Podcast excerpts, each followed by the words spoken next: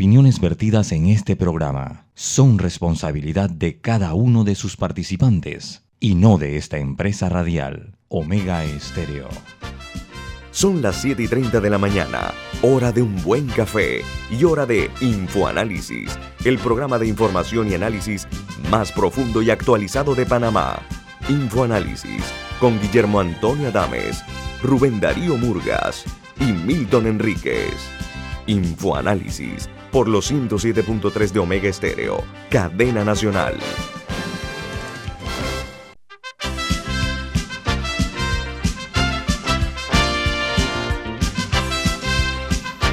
Bueno, un saludo y un abrazo a la distancia para todos nuestros oyentes que sintonizan la cadena nacional Omega Estéreo en el inicio de otra edición de, otra edición de Info Análisis, un programa para la gente inteligente. Hoy es 23 de agosto del año 2021 y este programa es presentado por... Por Café Lavazza, un café italiano espectacular que usted puede conseguir en los mejores supermercados, pedirlo en los mejores restaurantes y también solicitar servicio a domicilio a través de www.lavazzapanamá.com. Café Lavazza, un café para gente inteligente y con buen gusto, presenta Infoanálisis. Gracias, don Milton. Bueno, vamos a iniciar el programa con las noticias internacionales. Recuerden que ustedes pueden escuchar este programa en todas las frecuencias de Omega Stereo a nivel nacional. También nos pueden, nos pueden escuchar en la página web de Omega Stereo, que es omegastereo.com. Está también disponible en Play Store como en App Store y en sus televisores en el canal 856 de Tigo y en sus celulares y computadoras también pueden vernos y escucharnos por Facebook Live en la cuenta Omega Stereo. Y si, si, ustedes se perdió algún programa de los anteriores y este lo pueden ver en YouTube. Está el video colgado para su, su entera disposición.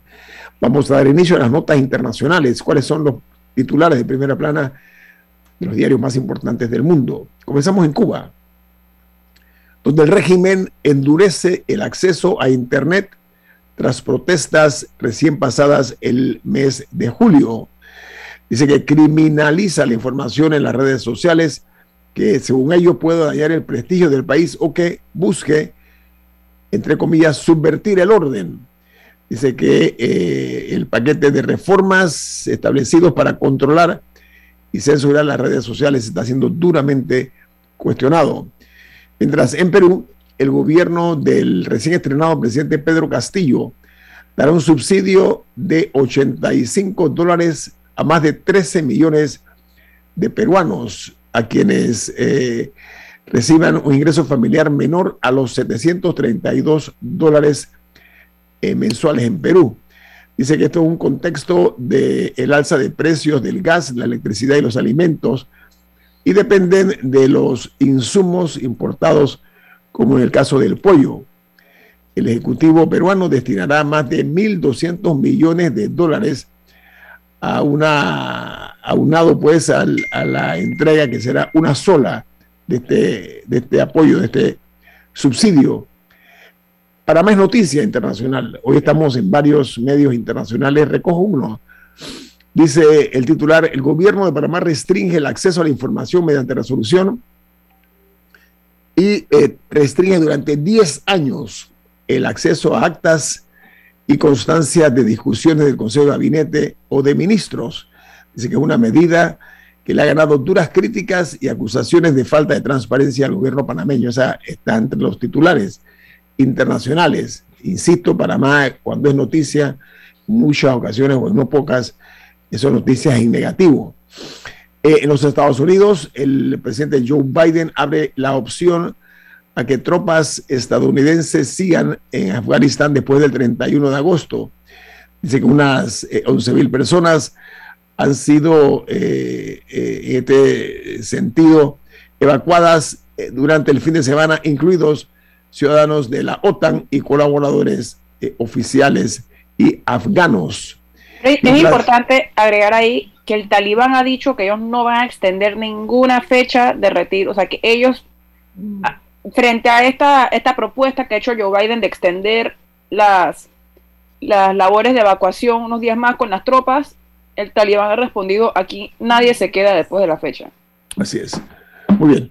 Vamos ahora a Israel, donde la noticia principal en Israel es que eh, ha establecido un estado de alerta por la COVID-19. Dice que más de 5.000 casos de coronavirus en un día eh, se dieron y se triplican las muertes en Israel, a pesar del exitoso plan de vacunación que ha anunciado el país. Dice que eh, 50.000 eh, personas eh, se, se, establece que se han infectado y se espera que en los próximos días alcanzará un millón de casos acumulados en Israel. Mientras en Argentina, en ocho meses de vacunación, más del 40% no recibió ninguna dosis contra la COVID-19. Confirman eh, que la primera muerte por el Delta en el país. Los números en Argentina son los siguientes: 5.133.831 personas que son activos en la COVID-19, pues, son casos confirmados, y 110.352 fallecidos. Mientras en México se anuncia que la tercera ola de la COVID-19 registrará una cresta que va a ser la más alta en cuanto a contagios. Los, favores, los factores como el regreso a clases presenciales, el invierno y otros eventos masivos pueden generar nuevos contagios. Y añade que en las últimas 24 horas en México se registró 7.658 nuevos casos en 24 horas y 228 muertos, rebasando de esta manera las 253 muertes por la COVID-19, mientras que por cuatro días consecutivos, por cuarto día consecutivo, han reportado más de 20 mil casos diarios en México. Mientras en Haití, un nuevo temblor, fuerte temblor, sacudió el país a pocos días después del terremoto, que a la fecha deja más de 2.000 fallecidos. Esto ocurrió el pasado 11 de agosto de este año y los Estados Unidos, el expresidente Donald Trump fue abucheado eh, y recibió muchas burlas durante un mitin realizado en una población que se llama Coleman, en Alabama. Él pidió a sus simpatizantes que se vacunen contra la COVID-19 y la respuesta de la gente fue abucheos muy fuertes y repito, se estaban burlando del ex jefe de Estado estadounidense. Mientras en Colombia se desconoce qué lugar de su territorio va a ser el que recibirá a los refugiados afganos. Colombia se comprometió con los Estados Unidos a recibir en su territorio a los refugiados de Afganistán. Dicen que hay dudas sobre qué estatus recibirán estos refugiados y cuál será el proceso de acogida. El gobierno todavía no lo ha dado a conocer. Mientras que en Guatemala dice que se podría tener 200 muertos por día por la COVID-19 en el mes de noviembre, de acuerdo a una investigación eh, realizada eh, en ese país por la Universidad de Washington. Dice que si el gobierno no toma medidas, es muy probable que el país eh, después de pueda cerrar la semana con el mayor número de casos de COVID-19. Que a propósito, reportan más de 50 mil eh, contagios activos, pero a pesar de las medidas como toque de queda y otras que se han tomado por parte del gobierno guatemalteco.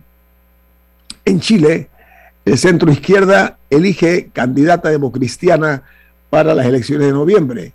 Dice que la presidenta del Senado, que se llama eh, la señora Proboste, ella se impuso a la socialista que era la ficha, o dice aquí la carta que se jugaba la expresidenta Michelle Bachelet, fue derrotada. Una noticia preocupante para, todo el planeta, para todos los que vivimos en esta, esta hermosa, eh, esta masa de tierra y agua, que es el, el mundo. Dice que el mes de julio de 2021 fue el mes más caluroso en el mundo en 142 años de registros, según reportó la Agencia Meteorológica de los Estados Unidos. El nuevo récord de eh, casos de el calor en el mundo es una prueba de que el camino del cambio climático sigue siendo un elemento perturbador para la humanidad, de acuerdo a, lo que se ha establecido eh, para todo el planeta. Y en Reino Unido, el ex primer ministro de ese país, Tony Blair, arremetió contra lo que llamó la imbécil, peligrosa y humillante retirada de Afganistán. Diga, Camila. Sobre ese punto, hay un artículo de opinión en la BBC que, que me gustó, el, el titular me llamó la atención y, lo leí también me gustó, se llama Afganistán. La decisión de Estados Unidos de retirarse eh, deja clara la no tan especial relación, porque siempre se dice que el, que el Reino Unido y que los Estados Unidos tienen una relación especial, así le llaman, un special relationship. Pero el artículo se refiere a cómo Estados Unidos tomó la decisión, la decisión unilateralmente y al Reino Unido entonces no le quedó de otra que seguirla, pero no fue una decisión tomada en conjunto y que no es la primera vez que ocurre. Eh, y que estas son las, estos son los momentos en los que analistas se cuestionan qué tan especial es verdaderamente esa relación.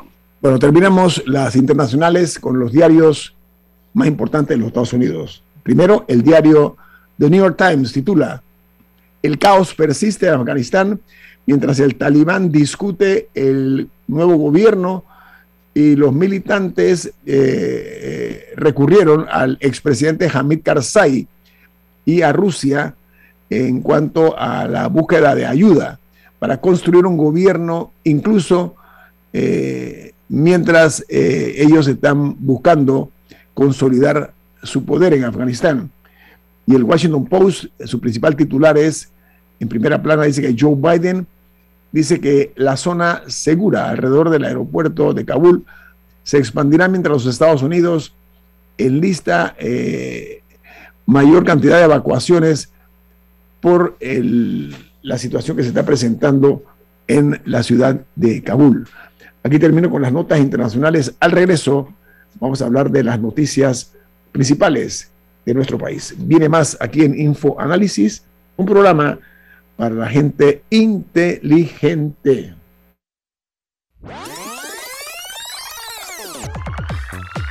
Omega Stereo tiene una nueva app. Descárgala en Play Store y App Store totalmente gratis. Escucha Omega Stereo las 24 horas donde estés con nuestra nueva app.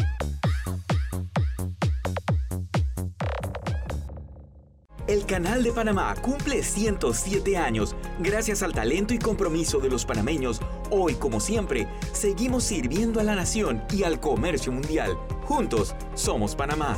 Canal de Panamá.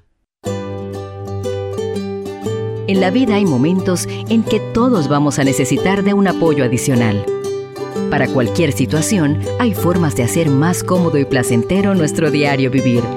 Sea cual sea su necesidad, en Hogar y Salud los apoyamos haciéndole la vida más fácil, porque contamos con la experiencia necesaria para recomendarle lo que usted necesite. Recuerde, Hogar y Salud les hace la vida más fácil. Visite nuestras nuevas sucursales en Villa Zaita al lado del Super 99 y en Cativa Colón al lado del Super Extra. Estamos abiertos en todas nuestras sucursales del país y le hacemos su entrega de forma gratuita en Panamá Centro. Para mayor información, puede consultar en Instagram y Facebook. Ya viene InfoAnálisis, el programa para gente inteligente como usted.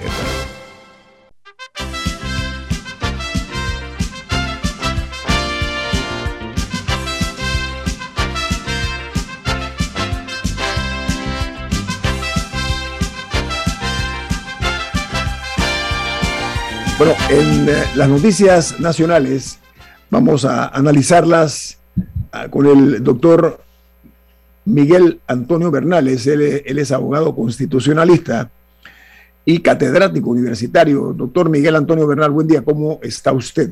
Bienvenido. Muchas gracias, Adame, y muchas gracias a su programa por esta gentil invitación y un saludo muy especial y respetuoso para su distinguida audiencia. Muy bien, gracias, doctor. Mire, eh, el tema de las actas del Consejo de Gabinete y el hecho de la transparencia, no puede un programa de esta naturaleza para gente inteligente dejar de ser eh, analizado y para eso recurrimos pues a usted, un abogado eh, muy respetado este un formador de abogados, voy a ponerlo de esa particular manera. A ver, de acuerdo a la ley de transparencia de eh, eh, la ley 2, ¿no? Del año 2002, la información en manos del Estado puede delimitarse en tres segmentos, que son la de acceso restringido, confidencial y la de acceso público. doctor Bernal, ahora, esto, según no pocos eh, abogados, dicen que eh, el documento en mención que firman el ministro de la presidencia, secretario del gabinete y el viceministro Carlos García, estoy hablando de José Gabriel Carrizo, de Carlos García, eh, establece que ellos como altos funcionarios del órgano ejecutivo, ellos han tenido la necesidad de recurrir a restringir el acceso a la información estatal eso, repito, conspira contra la ley de transparencia.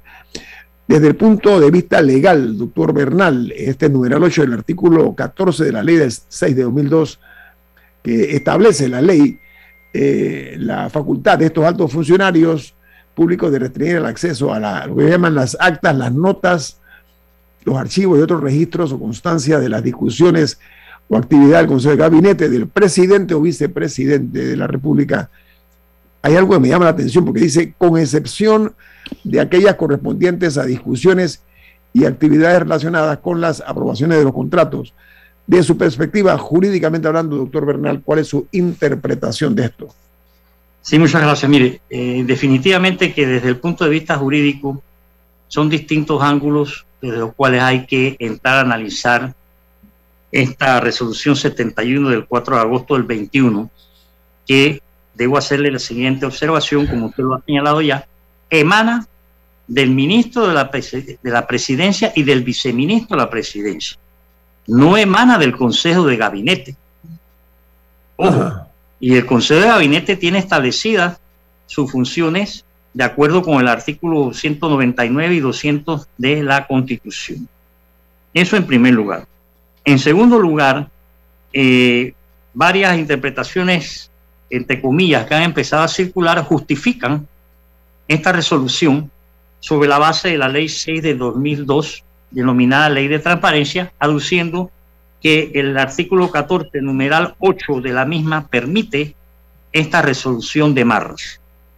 Eh, en mi opinión, nosotros estamos aquí en lo que podríamos eh, llamar una, eh, diríamos nosotros, doble o triple circunstancia que hay, hay desviación de poder del momento en que corresponde al Consejo de Gabinete, no a un ministro, y tiene que hacerse de acuerdo con el artículo 43, 43 de la Constitución, que dice que se limita por mandato de la ley, por mandato de la ley, no por mandato una resolución.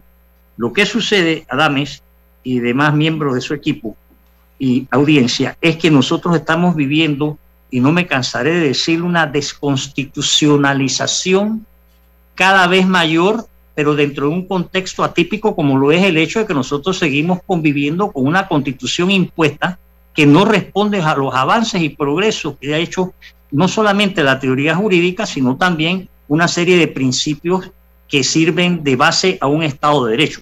Uno de ellos es la transparencia, la rendición de cuentas, que es lo que menos hay en nuestro país. Entonces, esta resolución cae eh, en momentos en que hay en el tapete una serie de, eh, vamos a llamarlas negociaciones, atribuciones, concesiones, póngale el nombre que usted desea, que son de interés público y lo público tiene que ser público. Entonces, si nosotros, poniéndose a un nivel más sencillo, si nosotros pagamos impuestos para mantener un gobierno y ese gobierno está integrado por un ejecutivo que está compuesto por el presidente y sus ministros y esos ministros van a tratar temas que nos conciernen a nosotros como ciudadanos, yo no veo por qué tienen que ponerle ningún tipo de confidencialidad, acceso restringido o solamente acceso público, porque nosotros no somos una potencia mundial para estar ocultando absolutamente nada.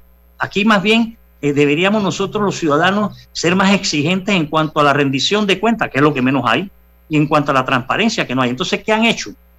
Simplemente han caído en este, lo que yo llamo un constitucionalismo autoritario, y valiéndose de la confusión, la ignorancia o el desconocimiento que hay en la materia, se saca una resolución de esta naturaleza tan tranquilos que no tiene asidero, en mi opinión, jurídico. Yo no considero que se pueda argumentar el artículo 14, numeral 8 de la ley 6 del 2. Le voy a decir por qué.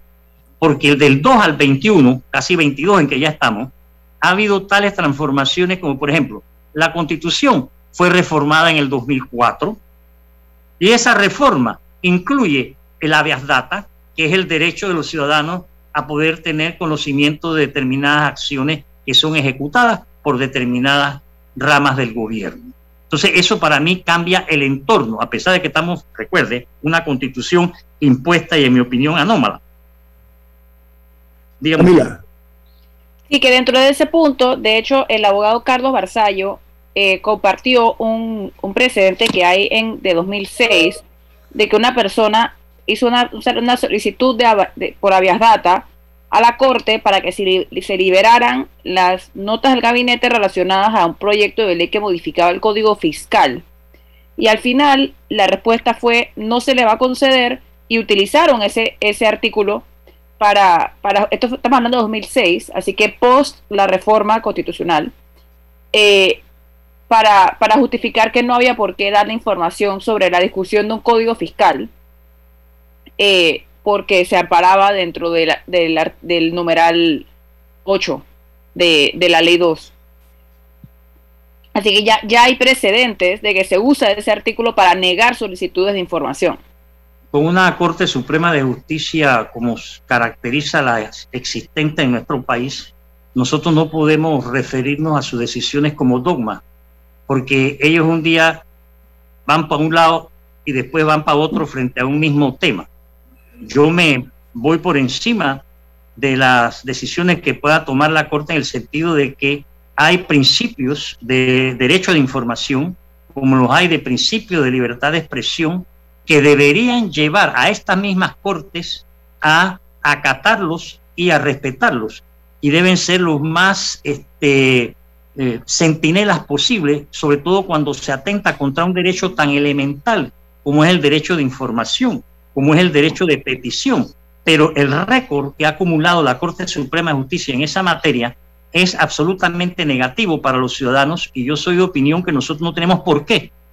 Hombre, tenemos que someternos por obediencia a la ley, como diría el otro, pero eso no quiere decir que lo que ellos dicen es, porque por encima de lo que ellos dicen, yo le podría también citar a usted este, sentencias, fallos de la Corte Constitucional de Colombia, de la, de la Sala Constitucional de Costa Rica, de México recientes, de, de fecha mucho más cercanas en, materias como esta, donde dan razón a las solicitudes de información. Yo parto del principio, como le decía hace un momento atrás, de que lo público tiene que ser público, pero no me encajono, con todo respeto, a buscar como referencia lo que haya dicho la Corte, porque como ahora en este caso, ayer me preguntaba alguien de que era necesario meter un recurso de inconstitucionalidad. Yo le decía, pero no te voy a decir que no, pero ya nosotros sabemos qué va a ser, lo que han hecho con todos los recursos de inconstitucionalidad que se han interpuesto en los últimos meses contra los atorrantes y aberrantes decretos que ha estado emitiendo el Ejecutivo, que son ultraviolatorios, ya no de la constitución vigente, sino de principios constitucionales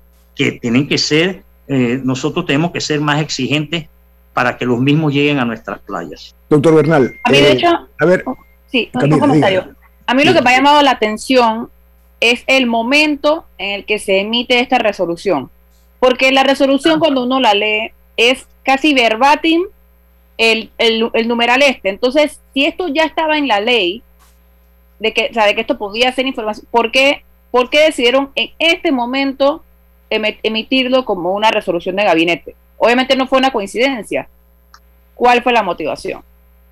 Su pregunta es relevante, sobre todo por el hecho de que eh, la precipitación con la cual, el apuro con la cual ellos han tirado esta resolución en medio del problema de Panamá Poro y el problema de la minera, es casualmente la concepción autoritaria que, acompaña a este gobierno que yo denomino que es una empresa criminal conjunta, porque no se tomaron ni siquiera el trabajo de darse cuenta de que había una ley al respecto.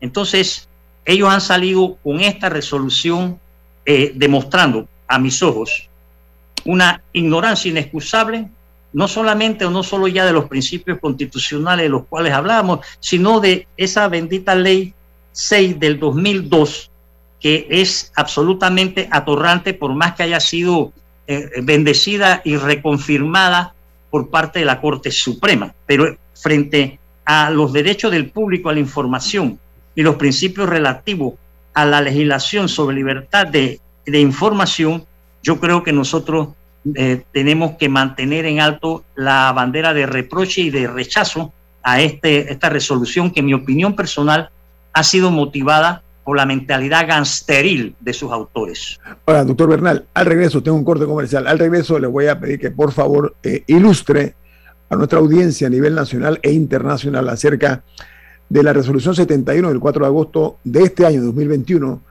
porque declara de el término es acceso restringido por 10 años. ¿Qué implicaciones tiene el hecho de restringirla por 10 años, doctor Bernal? Esa es la pregunta de Milton, diga rapidito, por favor. Sí, sí, antes de, del cambio, la resolución en el artículo primero dice, se declara como información de acceso restringido las actas, notas, archivos y otros registros o constancias de las discusiones o actividades del Consejo de Gabinete del presidente o vicepresidente de la República y del secretario del Consejo de Gabinete, con excepción de aquellas correspondientes a discusiones o actividades relacionadas con la aprobación de los contratos. Entonces, y sustentan en el artículo 14 de la ley 6 de 2002 y en el 854 del Código Administrativo. O sea, están citando textualmente normas legales, que como dice la Constitución es la forma de aplicar esa restricción a la información, sustento legal. El decreto no es el sustento legal, son las leyes citadas. Y no sirve, no sirve para eh, negar información referente a los contratos. No solo el contrato de Panamá Port, no solo el contrato de la minera, el contrato de Pfizer también debe ser objeto de información pública, diga lo que diga el contrato firmado porque no sabemos exactamente lo que dice.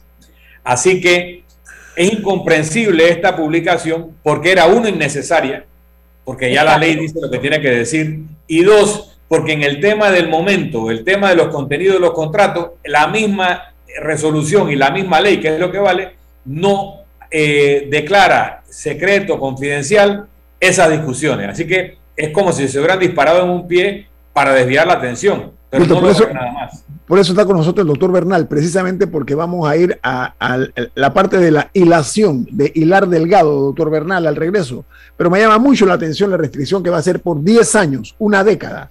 ¿Qué implicaciones va a tener eso hoy con todo lo que estamos hablando, que dice Milton, que dice usted, que dice Camila y que dice este servidor? Vamos al corte comercial. Esto es Info Análisis, un programa para la gente inteligente. Esta es la hora. 8 a.m. 8 horas. Omega Estéreo, 40 años con usted en todo momento.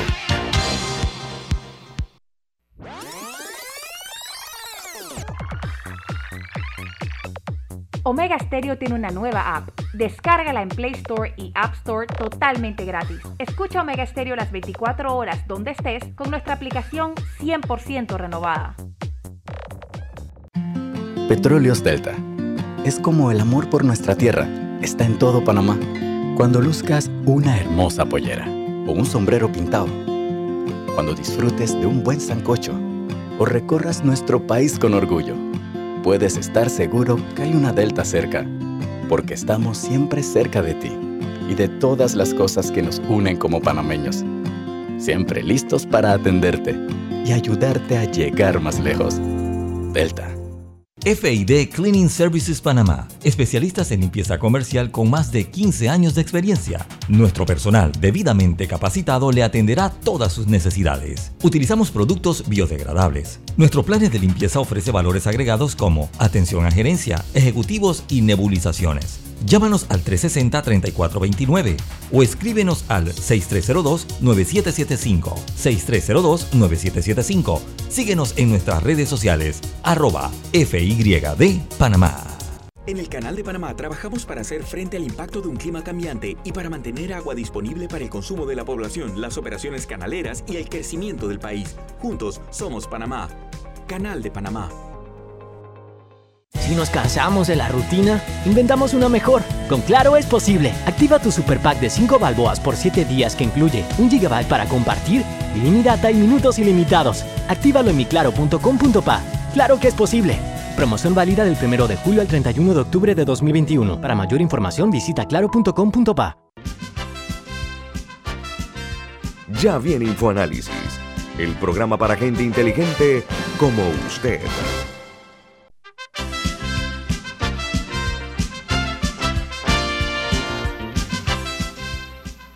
Bueno, don Milton Enrique tiene cosas importantes. Presten mucha atención, por favor. ¿eh?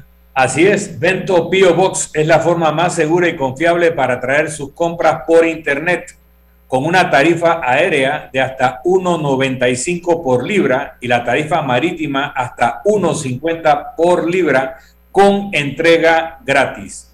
Seguimiento en vivo de tus pedidos lo puedes hacer a través de la app de Vento Pio Box Puedes llamar también al 6255-4285. Repito, 6255-4285. Vento Pio Box. Vento con B de Veloz. Y también tengo otro anuncio, otra información. Y esta es del Banco Aliado. En Banco Aliado te acompañamos en tu crecimiento financiero. Ahorra con tu cuenta Más Plus y obtén hasta el 3% de interés. Haz crecer tu negocio como te lo mereces. Tu aliado en todo momento es Banco Aliado. Puedes contactarnos al 302-1555, 302-1555 o escribir a servicio al cliente arroba bancoaliado.com. También puedes visitar la página web www.bancoaliado.com y seguirnos en nuestras redes sociales como arroba Banco Aliado. Banco Aliado, tu aliado en todo momento. Doctor Bernal, antes del corte comercial, y estamos desmenuzando, eh, sobre todo para hacer docencia eh, a nuestros oyentes, el hecho de la resolución 71 del 4 de agosto de este año, eh, que ya está en Gaceta Oficial a propósito publicada. La misma habla de que declara eh, de acceso restringido por 10 años, una década, las actas, las notas, los archivos del presidente y vicepresidente de la República en el Consejo de Gabinete. Entonces, de su lectura, doctor Bernal, en este momento y a esta hora, ¿por qué restringir por 10 años esta información que debe tener algún mar de fondo? Yo me imagino. ¿Cuál es su opinión? Yo creo que este, esta resolución encierra también un acto de censura inaceptable, porque la información es el oxígeno de la democracia. Si los ciudadanos no saben o no sabemos qué ocurre en la sociedad, si las acciones de los que gobiernan se mantienen ocultas, entonces se está decapitando la posibilidad de participación sustancial en los asuntos de la sociedad, que es lo que ellos no quieren. Este ocultismo, secretismo, que revela unas dotes para las bajas intrigas de sus redactores, es extremadamente preocupante y eh, yo creo que es necesario que haya una reacción más contundente y armónica de parte de los distintos sectores de la ciudadanía, no solamente los medios de comunicación o los comunicadores o los abogados. Este es un problema ciudadano. Yo creo que lo que ha motivado a estos señores es su afán de excluir la participación ciudadana al máximo. Es decir, no te vamos ni siquiera a informar. Eh, aparte de que ya nosotros vivimos una situación de desinformación que viola el derecho público a toda la información de los asuntos concernientes del Estado.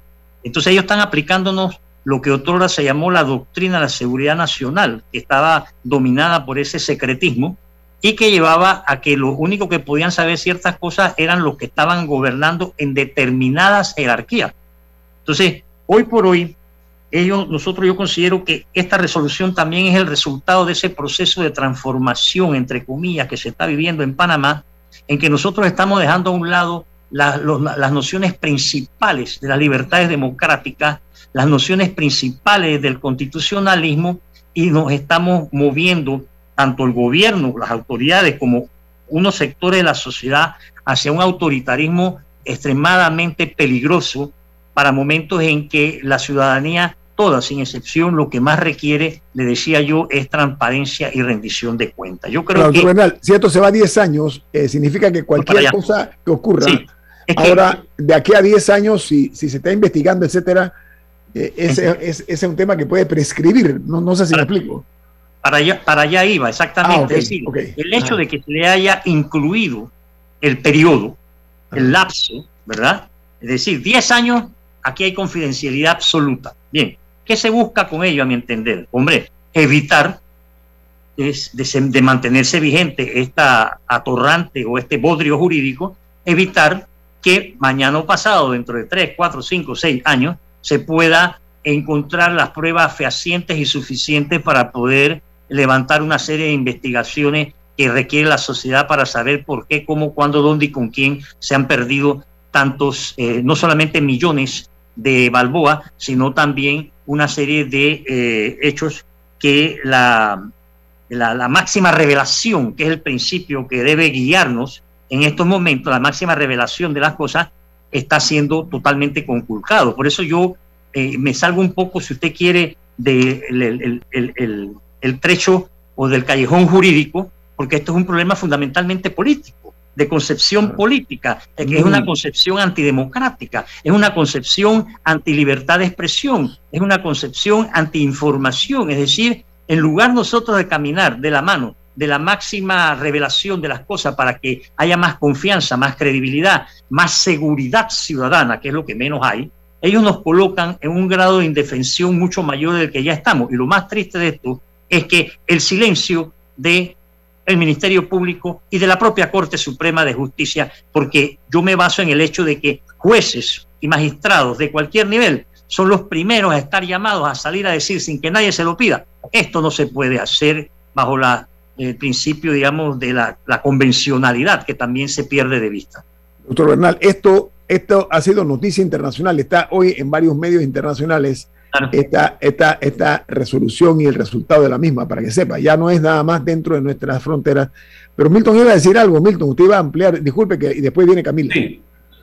No, em, lo que hablábamos era lo innecesario de, de este decreto y lo irrelevante, porque como dijo el doctor Bernal, este tipo de normativas solo se pueden desarrollar por ley y la ley ya lo hizo tanto en la ley citada como en el código administrativo citado. Lo más hilarante es que este decreto es tan textual que todavía en el artículo referente eh, o pertinente, que es el primero, habla del secretario del Consejo de Gabinete cuando ese cargo existía, cuando se pasó el código administrativo, pero hoy en día se llama ministro de la presidencia, que es el que firma el decreto con su viceministro. Ni siquiera se tomaron la, molestia de actualizar el texto y poner en lugar de secretario del Consejo de Gabinete, ministro de la presidencia. Ahora, sobre este tema de estos errores que la única explicación lógica fuera de la estulticia es decir que están desviando la atención de otros temas. Yo quiero tocar un tema también que va con estos análisis que el doctor Bernal como constitucionalista pudiera profundizar. Y es lo que dice el título noveno de la Constitución Política, capítulo primero, bienes y derechos del Estado. Dice el artículo 257 de la Constitución, pertenecen al Estado. Dos puntos. Numeral 5. Las riquezas del subsuelo que podrán ser explotadas por empresas estatales o mixtas o ser objeto de concesiones o contratos para su explotación según lo establezca la ley. Punto.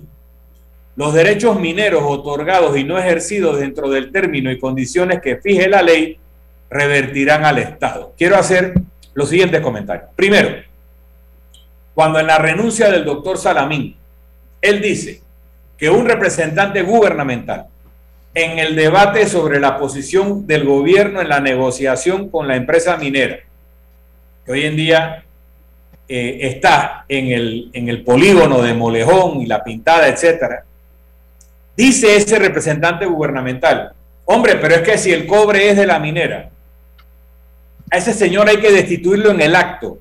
El, el, material es de quien lo explota, Milton, es lo que dijo el ciudadano este.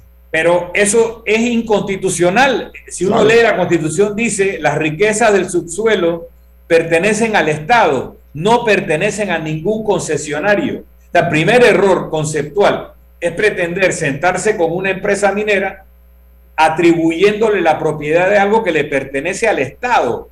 El primer error. Segundo error, cuando dice que podrán ser explotadas por empresas estatales o mixtas o ser objeto de concesiones o contratos para su explotación, según lo establezca la ley, resulta que el contrato ley que autorizaba esa explotación y establecía los términos de la misma, fue declarado inconstitucional por la Corte Suprema y la aclaración de sentencia, un subterfugio realmente desleal, ha sido tumbada por la Corte recientemente, indica que esa empresa que está allí no tiene un sustento legal para nada, ni es propietaria del cobre o del mineral, porque esto es propiedad del Estado según la Constitución, ni tiene una ley que sustente en este momento su presencia. Y cuando dice el artículo, los derechos mineros otorgados y no ejercidos dentro del término y condiciones que fije la ley revertirán al Estado, ahí podríamos estar hablando de la ley marco, que sería la legislación minera que tampoco existe porque en el gobierno de Ricardo Martinelli se presentó un nuevo código minero que subrogó el anterior y posteriormente esa ley que subrogó el anterior, que lo mató, que lo eliminó en la legislación minera anterior, fue derogada. Pero al ser derogada no se restableció artículo por artículo el código anterior por lo tanto, no hay reviviscencia de la ley. La ley anterior no revivió. Así que no hay un marco legal para la explotación minera metálica en Panamá. Y no hay un contrato ley. Entonces, ¿cómo tú te vas a sentar a negociar con una empresa minera adscribiéndole a la empresa derechos que no tiene? y por lo tanto allanándote a la ridícula pretensión de que en lugar de pagarte 2% te van a pagar 5%. Entonces, hay que votar a esos funcionarios que tienen esa posición traidora a los intereses de la patria o ignorante de la Constitución. Vamos al corte comercial. Al regreso, doctor Bernal, eh, nos complacería muchísimo que usted opine acerca de estos conceptos vertidos por Milton, ¿le parece? Sí. Con mucho gusto. Viene más aquí en Info Análisis, un programa para la gente inteligente. Omega Stereo tiene una nueva app. Descárgala en Play Store y App Store totalmente gratis. Escucha Omega Stereo las 24 horas donde estés con nuestra aplicación totalmente nueva. Si desea que sus colaboradores trabajen desde su casa, podemos ayudarle. En Solutexa somos expertos en aplicar la tecnología a las técnicas y trabajos de oficina. Contáctenos en solutexa.com.pa o al 209-4997. Solutexa.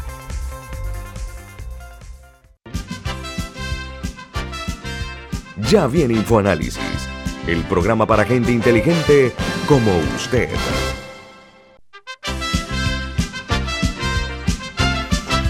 Eh, para que haga el favor de eh, responderle a Milton, porque eh, una de las preocupaciones que hay, por lo menos en lo que a mí respecta, es que da la impresión de que en la defensa de nuestros mejores intereses, nuestros más nobles intereses, de las cosas que son de nosotros como país, que no son negociables, está el hecho de la defensa de, de la patria, ¿no? Parece que en el esfuerzo de la firma de los tratados Torrijos-Carter ahí se malgastó toda dosis que había de, nacionalismo y se ha ido de a poco o tal vez de a mucho, eh, digamos, se ha ido destiñendo poco a poco eh, ese amor patrio, ese amor por, por, defender lo que es la patria. Esa parte me inquieta mucho en el tema de la minería, doctor Bernal. Su Es una inquietud más que justificada, señora Dame. Y lo adelantado por Milton Enríquez me parece a mí que está no solamente eh, en armonía con lo que debe pensar la población frente a esta situación porque en nada justifica el procedimiento que están utilizando, si se le puede llamar así, en el tema de la minera. Están pisoteando no solamente las concepciones más modernas de lo que son los bienes del Estado y que están claramente contemplados en la Constitución, sino que, eh, como usted lo señala, eh, se están yendo más allá. Yo creo que no solamente es un abandono absoluto de cualquier posición, vamos a llamarla nacionalista, sino más bien patriótica.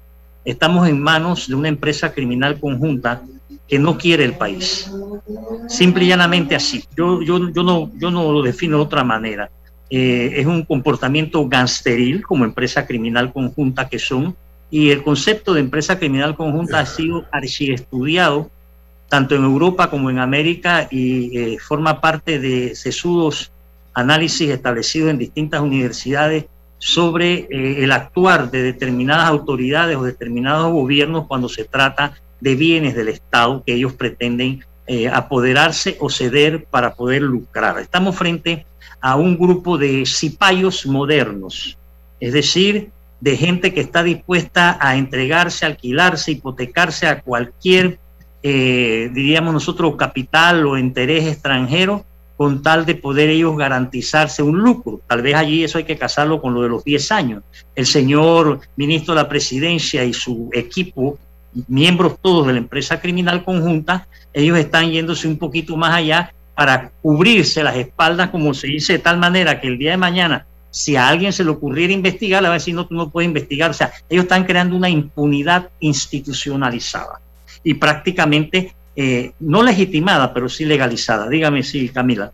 Aunque, o sea, ese tipo de restricciones son al público, pero no para las autoridades que tuvieran que investigar algo. O sea, si, surgiera un, si surgiera un caso, el Ministerio Público sí tendría acceso.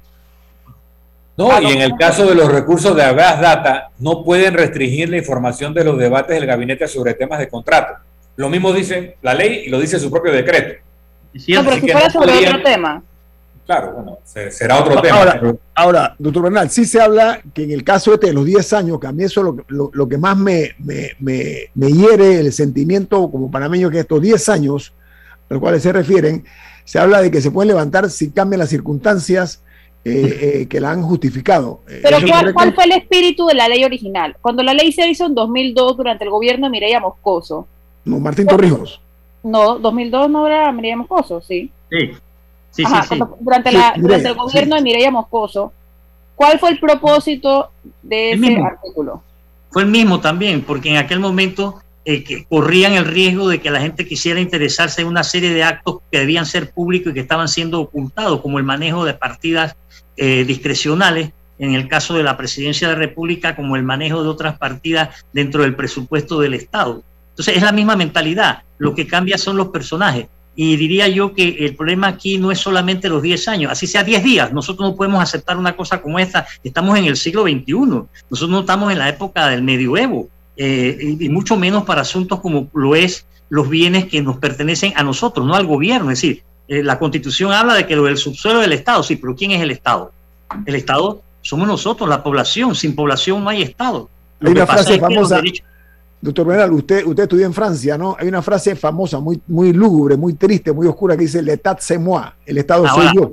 Algunos presidentes... En la época de la monarquía absoluta, en la república en la República. lo digo, lo digo con un Sí, con ironía, yo sé, pero, pero en la República, eh, eso viene de res pública, cosa pública. Cosa pública. Todo lo que administra el gobierno es del público, del pueblo. Uno, la única justificación ideológica, conceptual, para restringir debates es lo que tiene que ver con relaciones exteriores o con asuntos de seguridad. Tú, por ejemplo, discutiste el plan para combatir a las pandillas o para combatir a los cárteles de la droga y estableciste estrategias y presupuestos. Tú no puedes darle esa información al eh, hacerla pública para que quede en manos de las personas que vas a combatir. Entonces se entiende que hay temas de interés de seguridad o de relaciones exteriores que requieren confidencialidad, pero todo lo demás es objeto del interés público y su publicación no genera ningún perjuicio, excepto aquellos que sean parte de organizaciones criminales que quisieran desfalcar al Estado. Ahora, Milton, todo lo demás debe ser público. Ahora, Milton, hay en marcha varias negociaciones importantísimas para los mejores intereses del país. Eh, me, refiero eh, a contratos de la nación, eh, que, son los que están muy a la vista, pero hay otros que todavía no comienzan a sacar la nariz. Eh, tú hablaste algo de eso, Milton, de, que puede ver esto con, esta salida intempestiva de esta resolución. Tú, mencionaste algo al respecto. Doctor, Bernal. quiere... Sí, es que no, no, hay que perder de vista también, eh, puesto que los señalamientos de Milton en cuanto a los contratos que tienen que ser revelados, etcétera, que falta ver que lo hagan. Nosotros no podemos salirnos del contexto dentro del cual esto se está dando. O sea, esto se está dando porque estamos frente a una empresa criminal conjunta, un mal gobierno que necesita el secreto para sobrevivir. La confidencialidad, como ellos la llaman, pues eso le permite que se perpetúen la ineficiencia, el destilfarro, la corrupción, la impunidad, un sinnúmero de cosas. Entonces, e, ellos también que saben que los contratos van a tener que decir algo o van a tener que pasar a otra resolución, está lo del seguro social en el Consejo de Gabinete van a tener que discutir ese tema que es candela viva dentro de la sociedad panameña y frente a la cual los asegurados y la ciudadanía están como quien dice aguaitando para ver por dónde viene el tema, que no va a venir de la nada favorable a la ciudadanía. Entonces, por eso es que yo digo que tal vez debería servir de estribo o de, o de tribuna este hecho de que de, del ministro de la presidencia con su resolución para que la, la ciudadanía eh, que, no, que no quiere despertar, porque hay sectores que sí están despiertos, pero hay otros que prefieren meterse debajo de la cama para no ver lo que está pasando, hay que sacarlo debajo de la cama y decirle, mira lo que se nos viene encima, porque nosotros estamos caminando, Adame, Enrique y Camila, a mi opinión, a paso redoblado, a paso de, ganse, de ganso, hacia una situación de autoritarismo eh, eh, inaceptable, inadmisible. Insisto, estamos en el siglo XXI, no en la época, y además, como dice Milton, los principios republicanos son los que tienen que prevalecer, pero aquí se les ha metido una patada a todos los poquitos y débiles que había. Y este, esta resolución es la puntita del iceberg de lo que se viene. Yo no creo que esto sea solamente esta resolución, no, esto es toda una concepción que ellos la están eh, adelantando para poder entrar a esa eh, compraventa del país o esa hipoteca, a ese endeudamiento del país, porque también bajo ese mismo criterio no nos van a permitir saber la, información sobre la deuda pública que ya va por no sé cuántos miles de millones, cuatro, 40 mil, no sé, entonces. ¿eh? Camila. Entre promesas incumplidas eh, está el, el, reto por la transparencia o pacto por la transparencia, no recuerdo cómo se llamaba, que fue un compromiso que el, ahora presidente Cortizo adquirió siendo candidato, que claramente eh, fue más no, no, no fue un compromiso real, porque entre esos estaba presentar una ley de conflictos de intereses en el primer año de gobierno. Y ahora estamos viendo, no, no ahora, en reiteradas ocasiones hemos visto eh, la necesidad de que exista esta ley, que a pesar de que otros diputados la han presentado en la Asamblea, no, no el gobierno, no el Ejecutivo, pero otros eh, diputados la han presentado, todavía no, no, no prospera en la Asamblea. En este caso me quiero referir a dos escándalos que salieron a finales de la, semana pasada. Una, la de los hisopados em, realizados por dos altos funcionarios del MINSA, por una empresa perteneciente a dos altos funcionarios del MINSA que para el colmo resultó que eran, que eran pareja. Y hay toda una discusión sobre si, sobre si era legal que ambos tuvieran esos puestos de jefatura o no. Y también hay un tema con un exfuncionario de la Caja de Seguro Social, de, que ahora el debate sobre si ya había renunciado o no para cuando, para cuando estaba haciendo otros negocios con el Estado, también por isopados, con una empresa que también estaba relacionada a los isopados, pero esta vez en el aeropuerto de Tocume. ¿Cuál es su opinión sobre estos dos casos? ¿Y cuáles son? Y hay todo un debate también sobre si se les puede votar, o sea, que en teoría se les puede votar como jefes, pero que ellos van a seguir siendo médicos del MINSA, por el tema de la ley de carrera administrativa. ¿Cuál es su opinión en dos minutos sobre estos casos? Eh, los casos que usted señala vienen a confirmar lo que he venido mencionando en cuanto a la que nosotros estamos frente a una empresa criminal conjunta, no frente a un gobierno. Prueba de ello es que quienes perpetran este tipo de actos delictivos son figuras determinantes e importantes dentro de un ministerio que se ha caracterizado por unos, de, unas desviaciones permanentes y eh, una serie de prácticas que eh, buscan más bien encubrir actos de corrupción. Ahí hay colusión, ahí hay nepotismo, ahí hay este, apadrinamiento y encubrimiento. y el hecho de que se les separe sobre pretexto de cumplir con el debido proceso, eh, me parece a mí que debería conllevar también una sanción inmediata de parte del colegio médico que se han quedado calladitos frente a esta situación. O sea, el, problema aquí es que eh, el estado de delincuencia que se perpetra por parte de las autoridades no tenemos nosotros los ciudadanos mecanismos de control sobre los mismos. Nada más el horrorizarnos frente a los exabruptos, llámese ventiladores, llámese como lo que hospitales, llámese lo del COVID, eh, la cuestión es las vacunas que venían en Coco del Mar, que en nada han quedado, el CENIAP, es todo un conjunto. Yo creo que no los podemos ver como hechos aislados. Ellos todos son eslabones de una misma cadena, de una misma cadena que tiene una pretensión que es contraria a los sectores con voluntad ciudadana de que las cosas mejoren y no que empeoren. Y por eso es que la teoría de la empresa criminal conjunta que establece que la participación no necesariamente requiere una efectiva comisión del delito, sino que puede constituirse mediante actos de apoyo o contribución. Entonces, el ministro apoya a sus funcionarios al, salir a defenderlo. El presidente los apoya cuando dice que lo que dijo. Y esto es toda una, una, una serie de eslabones que están unidos en un solo propósito, que es las desviaciones de poder para poder excluir a los ciudadanos la participación y para poder establecer a sus anchas, 10 años, por ejemplo, ¿no? Toda una serie de, prácticas sin saberse que van a ser molestados. Porque cuando usted ve lo que está pasando en otras provincias eh, con, una serie de prácticas que son también dañinas y, que afectan tanto como hechos como los de, los de la, hisopados estos, eh, el, Estado se nos desmorona, es decir, la institucionalidad queda en cero y se pierde credibilidad y aumenta la indefensión ciudadana y eso va a traer como consecuencia una mayor agresividad en el comportamiento de los ciudadanos que ya sienten un descontento, un resentimiento, una, una, una aversión a las cosas que se están dando y que ya está provocando, según he leído en varios artículos en los diarios, eh, enfermedades mentales en determinados sectores de la población. Súmele a eso el estado de ánimo sanitario, el estado de ánimo ciudadano a producto de la pandemia, yo creo que nosotros estamos en una situación lo suficientemente crítica como para que no podamos aceptar que no haya reacción.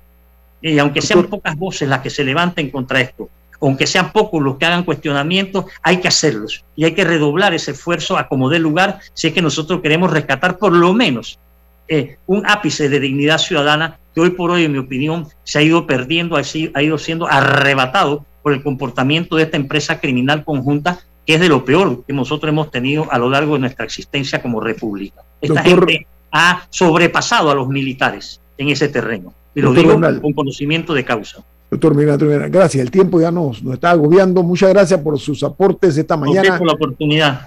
No se vayan, que viene Álvaro Alvarado con su programa Sin Rodeos. Milton, ¿quién despide Infoanálisis? Nos vamos, pero lo hacemos disfrutando una deliciosa taza del café Lavazza, un café italiano espectacular. Café Lavazza, un café para gente inteligente y con buen gusto. Despide Infoanálisis. Ha terminado el Infoanálisis de hoy. Lo esperamos mañana de 7 y 30 a 8 y 30 de la mañana para compartir la información y el análisis más profundo e ilustrado de Panamá. Infoanálisis con Guillermo Antonio Adames, Rubén Darío Murgas y Milton Enríquez. Infoanálisis por los 107.3 de Omega Estéreo, cadena nacional.